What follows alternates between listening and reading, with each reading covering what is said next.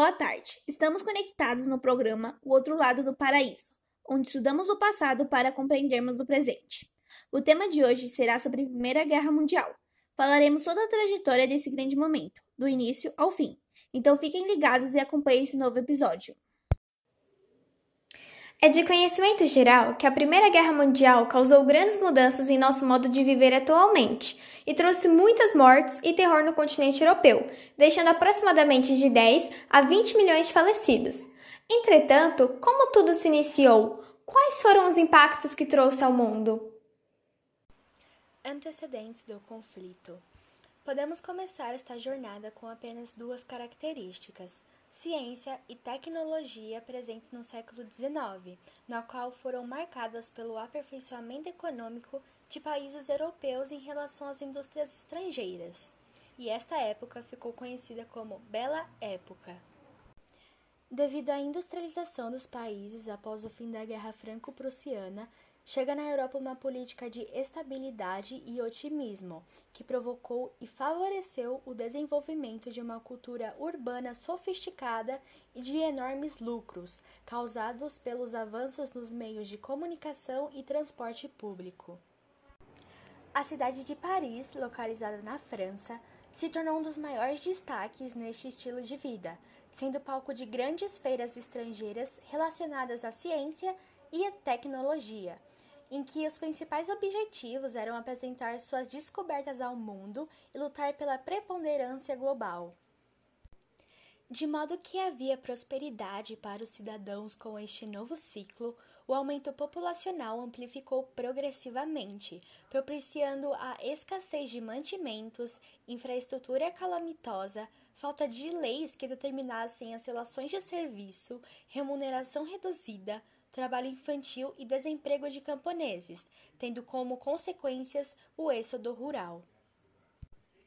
A Revolução Industrial causou uma corrida imperialista entre os países industrializados, principalmente a Inglaterra, em busca de matérias-primas, avanço no mercado consumidor, territórios para investimentos e ganhos de lucros, expansão do império e o escoamento populacional. E esse momento foi chamado de imperialismo. As principais áreas dominadas nesse período correspondem à África e Ásia, especialmente regiões como China, Japão e Índia. Essa conquista de novos territórios foi dominada como neocolonialismo ou novo colonialismo. Os Estados Unidos também faziam parte desta corrida imperialista, porém eles focaram na limitação econômica nas áreas que conquistavam, e um bom exemplo disto é o México, na qual resultou do poder estadunidense em várias terras. Os Estados Unidos também pregaram guerra com a Espanha, pois, segundo eles, haviam atacado um de seus navios. Assim, os Estados Unidos conseguiram parte das Filipinas, Porto Rico e Cuba, que se tornaram parte dos mesmos com a implantação de intervenção caso fossem contrários aos interesses dos Estados Unidos, semelhante ao processo Big Stick. O continente africano é muito extenso e por isto foi dominado pelos europeus por conta da riqueza de recursos naturais existentes e pelo fato de os africanos não terem força militar para combater os colonizadores.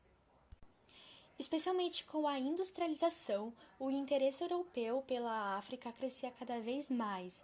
Porém, tenhamos consciência que a parte mais importante deste imperialismo é que nesta região de divisões nunca levou em consideração as características e etnias daquele povo.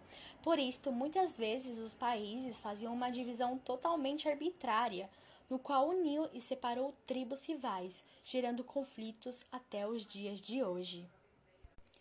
Os resultados disto foram um fraquíssimo poder político e a dependência econômica pelos países europeus por parte da África. Tudo o que citamos anteriormente afetou o cenário da Europa, pois houve o acréscimo da rivalidade entre as potências, gerando essa espécie de tensão, ocasionando o fortalecimento do nacionalismo. Paz Armada. A Paz Armada de 1871 a 1914 descreveu a política na Europa na qual as tensões entre os estados os levaram a gastar grande parte de seus lucros em armamentos para o aprimoramento de combate, resultando em um complexo sistema de alianças em que as nações estavam em clima de conflitos, sem precisamente estar em guerra. Política de alianças. A política de alianças na Primeira Guerra era dividida entre dois grandes blocos: Trips Intendente e Aliança. O miolo do continente europeu era composto pelos países da Tríplice Aliança: Itália, Alemanha e o Império Austro-Húngaro. Vale ressaltar que a Itália acabou abandonando a Tríplice Aliança no decorrer da guerra. Como havia uma rivalidade entre os italianos e o Império Austro-Húngaro, essa aliança acabou por não se sustentar. Já a Tríplice Intendente era composta por países que contornavam geograficamente os anteriores. França, Rússia e a Inglaterra. Apesar da união entre cada um dos lados, eles não eram grupos totalmente coesos, tendo disputas entre si que fragmentavam essas divisões. Conflitos nos Balcãs. A Península Balcânica é uma grande porção de terra localizada no sudeste da Europa e formada atualmente pela Eslovênia, Croácia, Bósnia, Herzegovina, Sérvia, Kosovo, Montenegro, Macedônia do Norte, Moldávia, Romênia, Bulgária, Albânia, Grécia e parte europeia da Turquia. Por um tempo, a Península Balcânica fez parte do Império Turco-Otomano, que perdeu o controle sobre a região, dando ali espaços para que várias nações independentes surgissem.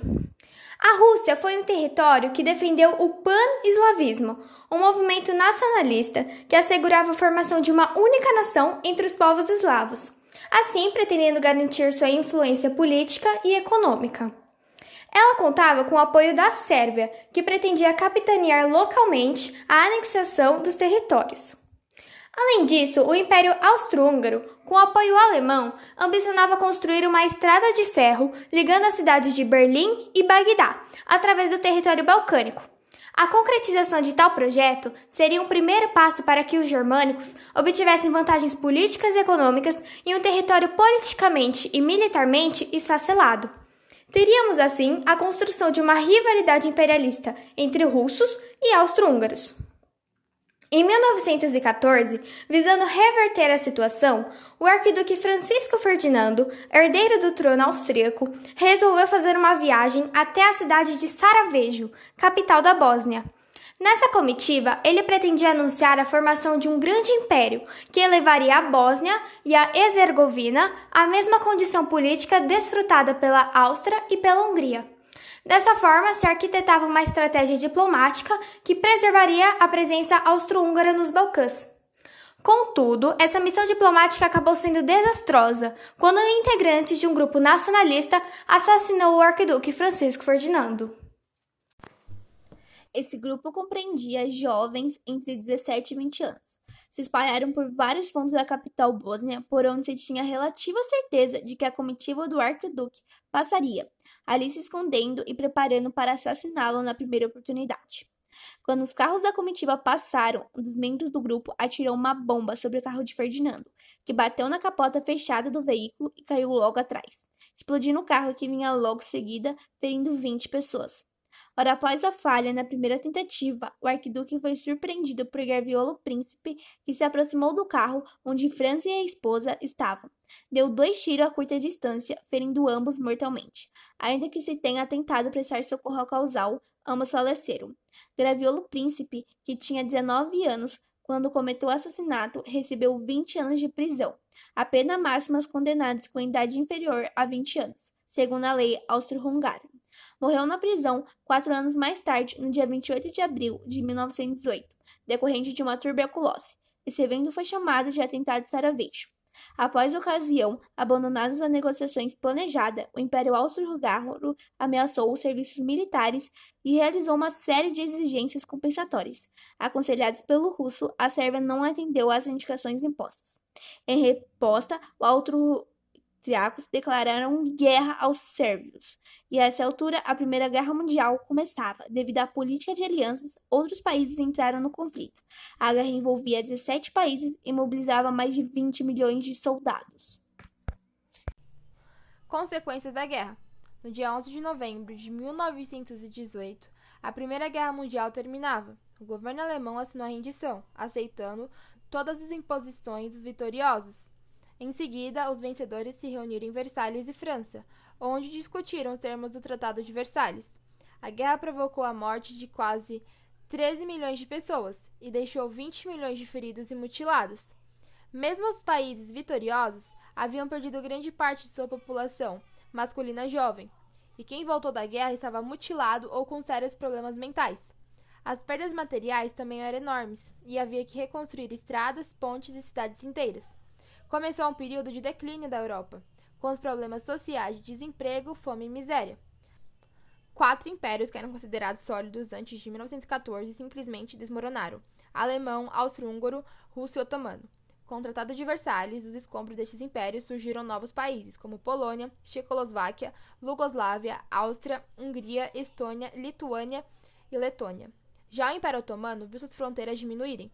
Surgiu o moderno Estado da Turquia, que teve que reconhecer a independência de Armênia. Coube à França e à Inglaterra administrarem sob mandato os territórios da Síria, Líbano e Iraque. Com a instabilidade econômica e política, a Europa deixa o lugar de hegemonia que tinha no panorama mundial e passa a uma situação de dependência econômica. No pós-guerra, a Inglaterra, que era a maior potência econômica, perde o lugar para os Estados Unidos. Outro país que se beneficiou com a instabilidade europeia foi o Japão. Enquanto os países europeus enfrentavam problemas para reestruturar o setor agrícola e industrial, o asiático, sem concorrência, teve o caminho livre para investir na diversificação e estímulo de sua atividade industrial. Os Estados Unidos, que já tinham lucrado comercializando com os aliados durante a guerra, aumenta suas reservas de ouro no período posterior ao conflito e passa a ser detentor de aproximadamente metade do metal disponível no mundo. Com o intuito de garantir um cenário de paz entre as nações europeias, foi criada em janeiro de 1919 a Sociedade das Nações. A instituição tinha sede em Genebra, na Suíça, e surge a partir da proposta feita pelo presidente norte-americano Woodrow Wilson. Ela deveria servir para que os países encontrassem caminhos diplomáticos para resolver, mas sem conflitos e sem guerra. Participação do Brasil na guerra. Quando a Primeira Guerra Mundial foi deflagrada em 28 de julho de 1914, o Brasil adotou uma postura neutra em 4 de agosto de 1914. A posição brasileira seguiu a decisão dos Estados Unidos, que também declarou a neutralidade na primeira fase do combate. A atitude brasileira refletia a tendência diplomática iniciada com o Marechal Hermes da Fonseca, à frente do Ministério da Guerra. Havia um intenso intercâmbio político e comercial entre Brasil e Alemanha. O Brasil enviava oficiais brasileiros para servirem no exército alemão, que era considerado o mais bem preparado e organizado da época. Por sua parte, o governo brasileiro adquiria armas de empresas alemãs. Em guerra, o Brasil enviou para combate, em 16 de maio de 1918, uma divisão naval com embarcações Rio Grande do Sul, Bahia, Paraíba, Rio Grande do Norte, Piauí e Santa Catarina. O Brasil também auxiliou em combates aéreos, realizando missões de reconhecimento e na ajuda médica a soldados feridos o governo do presidente Delfim Moreira mandou uma delegação para atuar na Conferência de Paz, realizada em Versalhes, em 1919. Ali seria assinado o Tratado de Versalhes.